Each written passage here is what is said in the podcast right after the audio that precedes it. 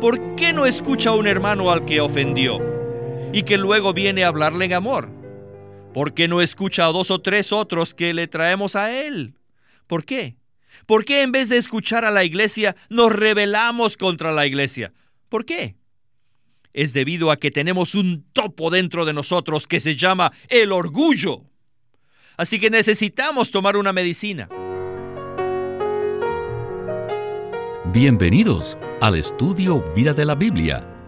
La Biblia es un libro de vida y esta vida es una persona viviente, el Cristo maravilloso y todo inclusivo. Los invitamos a que visiten nuestra página de internet radiolsm.com y allí podrán escuchar gratuitamente todos los programas radiales del Estudio Vida. En el capítulo 18 de Mateo leemos que los discípulos le preguntaron al Señor Jesús lo siguiente. ¿Quién es el mayor en el reino de los cielos? Nosotros quizás responderíamos de la siguiente manera. El que tiene más poder para sanar o el que predica de forma más elocuente. Sin embargo, queridos radioyentes, la respuesta está en los versículos del 2 al 3, que dicen, Y llamando Jesús a un niño, lo puso en medio de ellos y dijo, De cierto os digo, que si no os volvéis y os hacéis como niños, jamás entraréis en el reino de los cielos. De esto es que trata nuestro estudio vida de hoy. En el mismo exploraremos el significado de esta respuesta del Señor. El mensaje se titula Las relaciones que hay entre los ciudadanos del reino, parte 1. Y para darnos sus comentarios nos acompaña Antonio Hernández. Antonio, es un gusto tenerte nuevamente en el programa. Siempre es un privilegio y un disfrute participar en la comunión con este ministerio. Al principio de este mensaje veremos cinco cosas negativas en nosotros, las cuales afectan las relaciones que existen entre los ciudadanos del reino. Así que comencemos el estudio vida con Witness Lee. Los capítulos 18, 19 y 20 de Mateo estos tres capítulos abarcan cinco asuntos de una manera cabal, que son el orgullo, el mal genio, la concupiscencia, el amor a las riquezas y la ambición. Todos estos problemas se encuentran dentro de nosotros. Si profundizamos estos tres capítulos, ciertamente seremos impresionados con estos puntos y nos daremos cuenta de que somos personas llenas de orgullo y que en nuestra naturaleza, en nuestro carácter, está oculto el enojo. No importa cuán pacientes tratemos de ser, ni cuánto podamos soportar, el enfado está profundamente arraigado en nuestro carácter. Esto es lo que no nos permite perdonar a otros fácilmente. Además, la concupiscencia y el amor al dinero nos perturban y finalmente la ambición nos causa problemas. En el reino sí existe la posibilidad de tener problemas, aún por ambición, por posición. El reino es algo corporativo por lo cual no es posible que seamos individualistas. Y esta es la razón por la que se añadieron estos tres capítulos aquí en Mateo. Miren, ¿cómo podríamos mantener la unidad entre nosotros? ¿Cómo podemos permanecer en el reino en forma corporativa? Así que, para poder estar juntos apropiadamente, es menester guardarnos de estas cinco pruebas, el orgullo, el mal genio, la concupiscencia, el amor a las riquezas y la ambición. Bajo la inspiración divina, Mateo escogió y juntó estos cinco casos en esta sección de Mateo, con el fin de mostrarnos estos cinco problemas. Si deseamos estar en el reino, necesitamos guardarnos de estas cinco cosas. Pues bien, estos cinco aspectos describen la condición interior de todos nosotros, incluso de los que aman al Señor. Todos luchamos contra estos problemas del orgullo, el mal genio, la concupiscencia, el amor a las riquezas y la ambición. ¿No es así, Antonio? Así es. Y podemos decir que nos frustramos. Pero incluso quisiera ser un poco más enfático. En ocasiones esos asuntos negativos nos molestan profundamente, nos obstaculizan. Incluso somos vencidos y regidos directamente por ellos.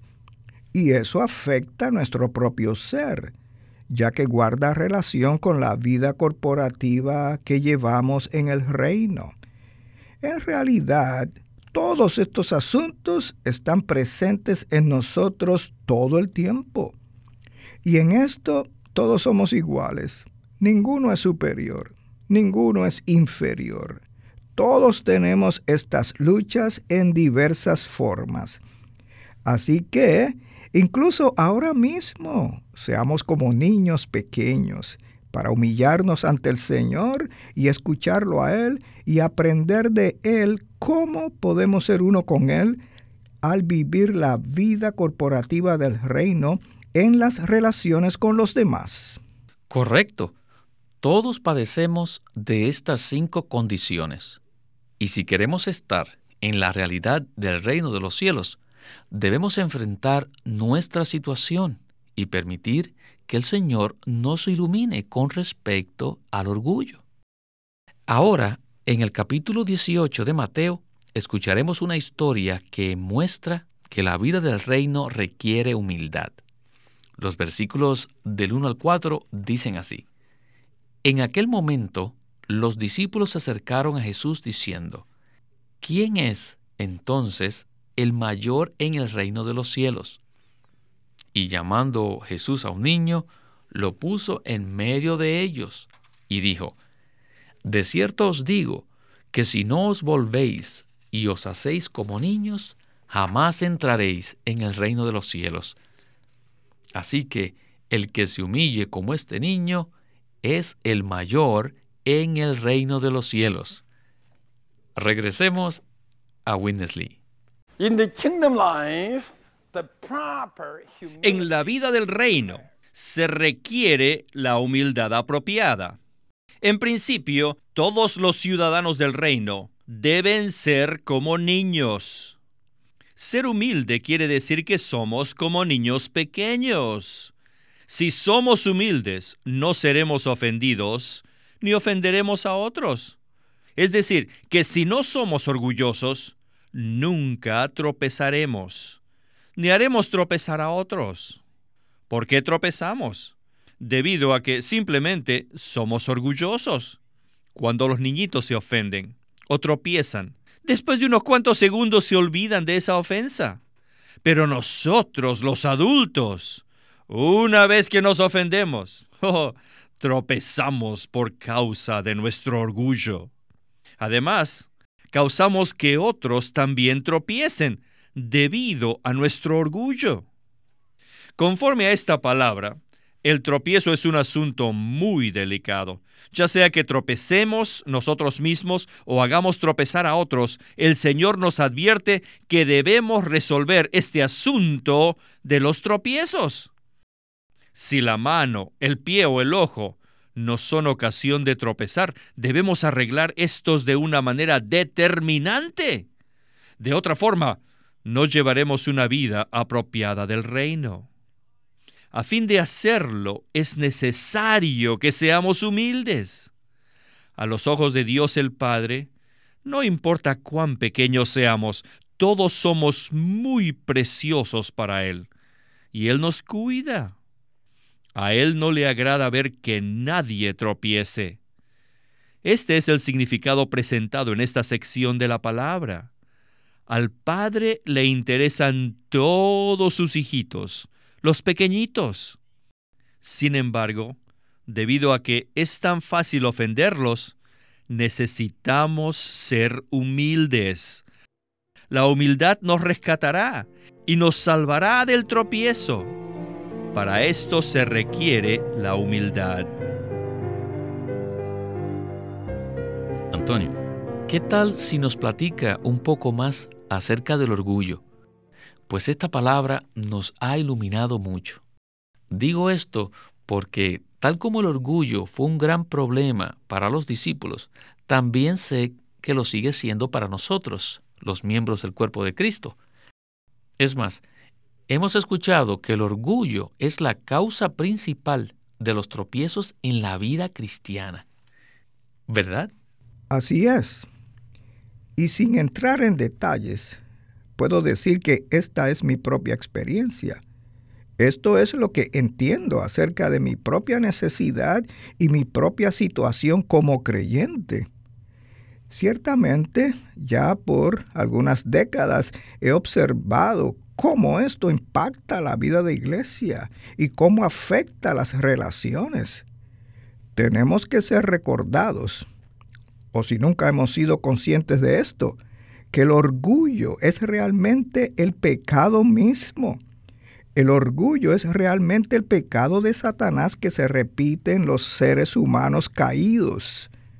Cuando Satanás era el arcángel, no estaba contento en la posición donde se encontraba y quería estar en una posición más elevada.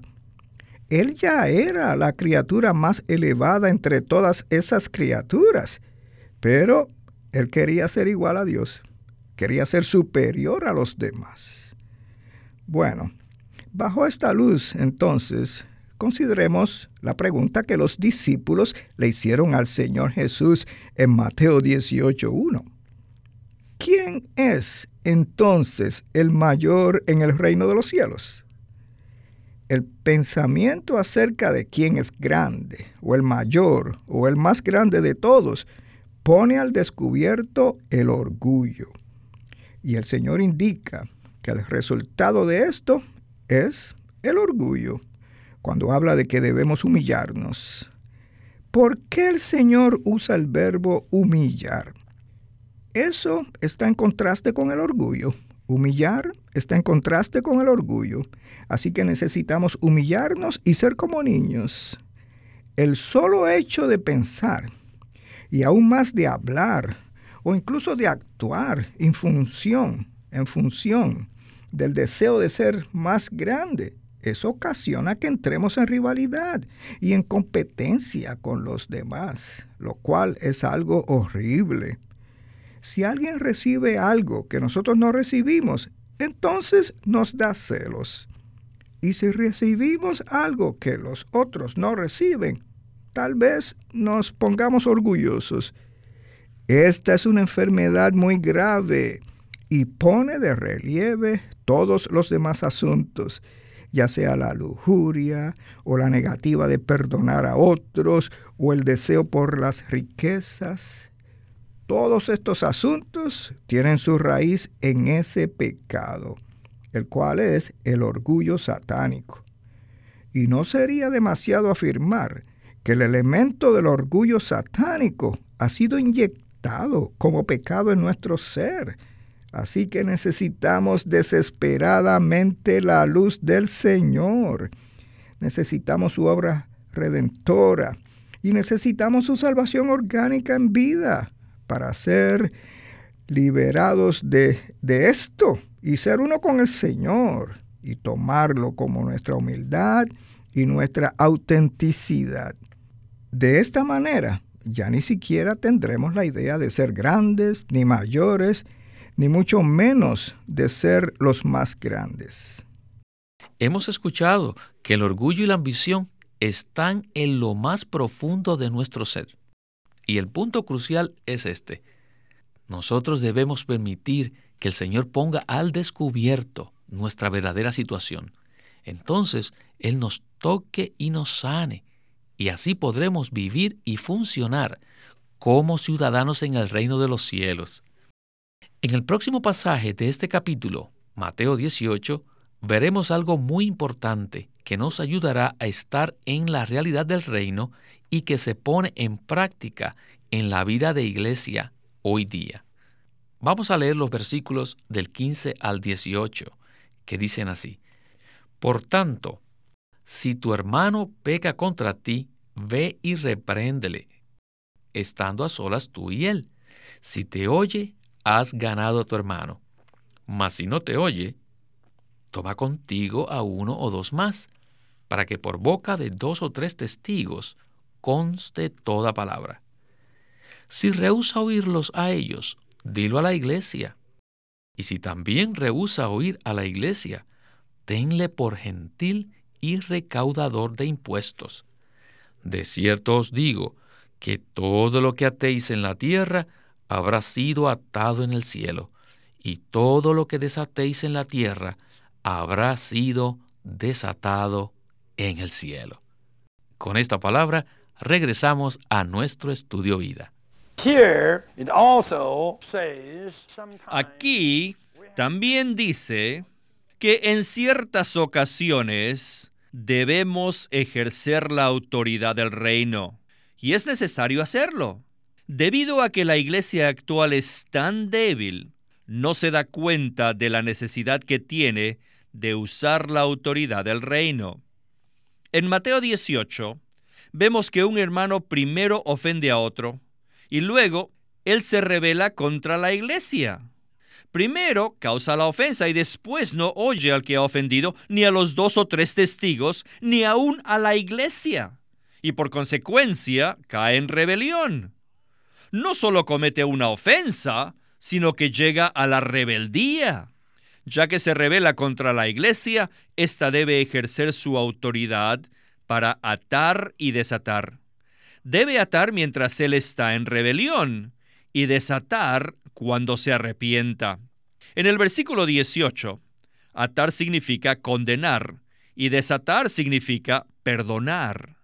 Debido a que este hermano rebelde no se arrepiente ni escucha a la iglesia, sino que se revela contra ella, la iglesia debe ejercer la autoridad del reino para atarle hasta que se arrepienta.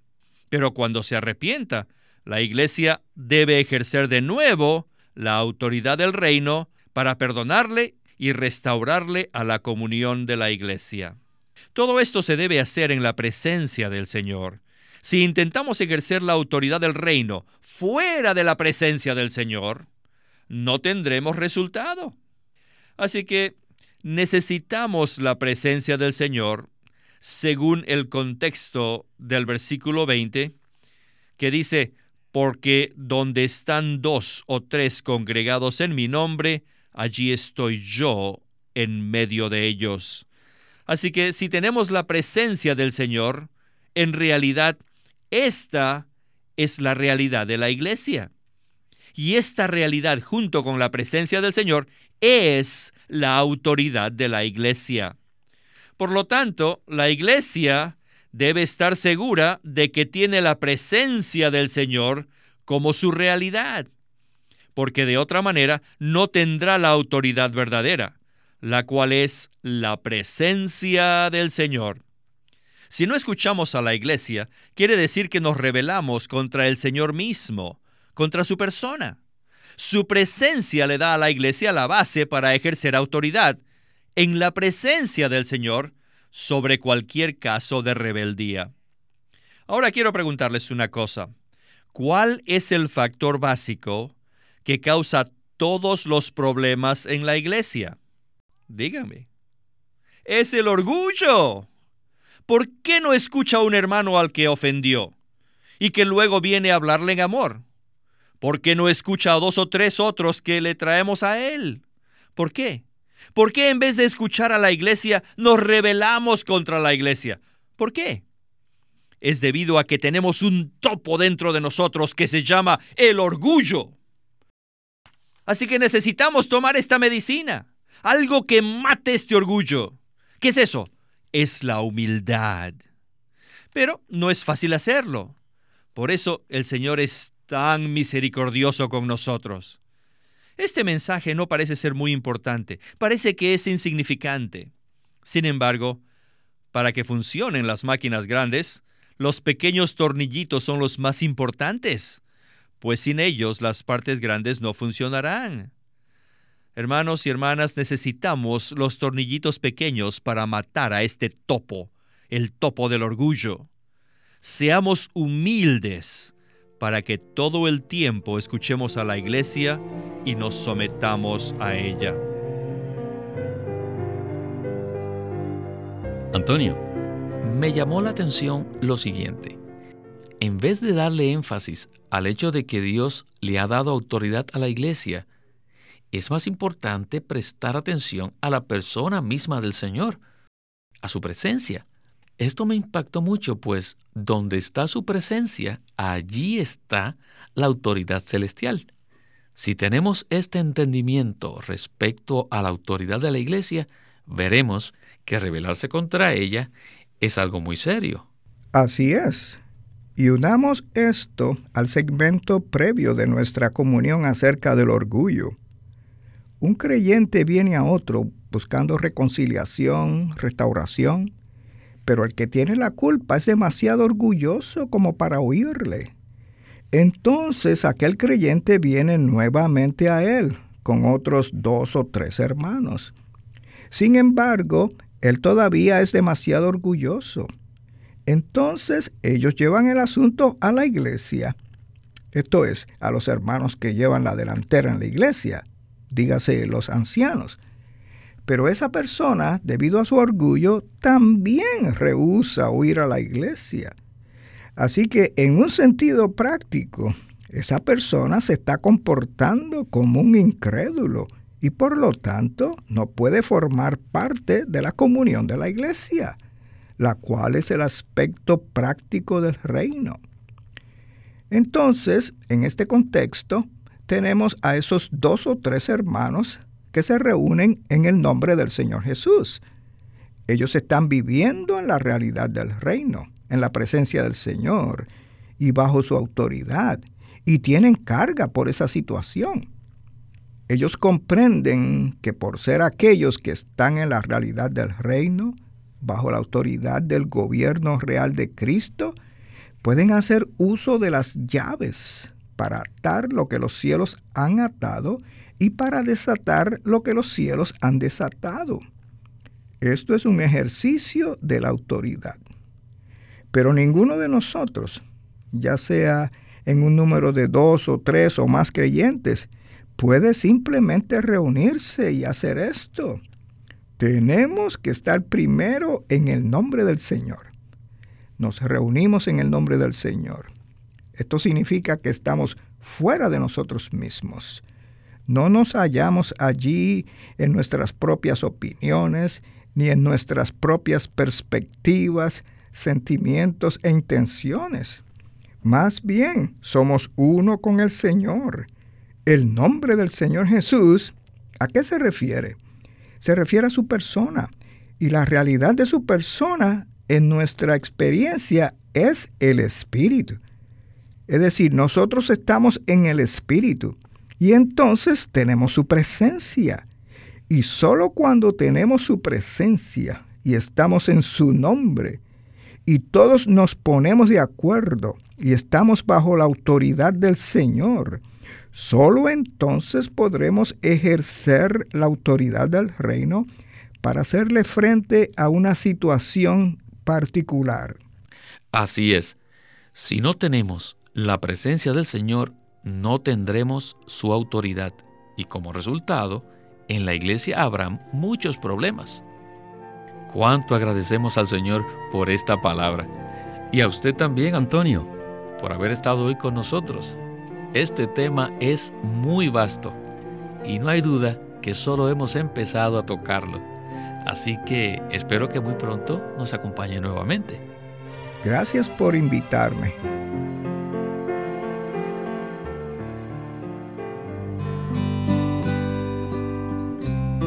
Sentaos, andad y estad firmes. Este es un libro de Watchman Nee.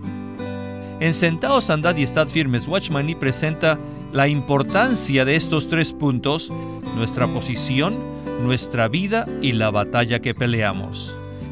Diciendo que si descuidamos la importancia de alguno de estos tres, no podremos cumplir los requisitos de Dios, debido a que cada uno de ellos es una esfera en la que Dios expresa la gloria de su gracia con la cual nos agració en el amado.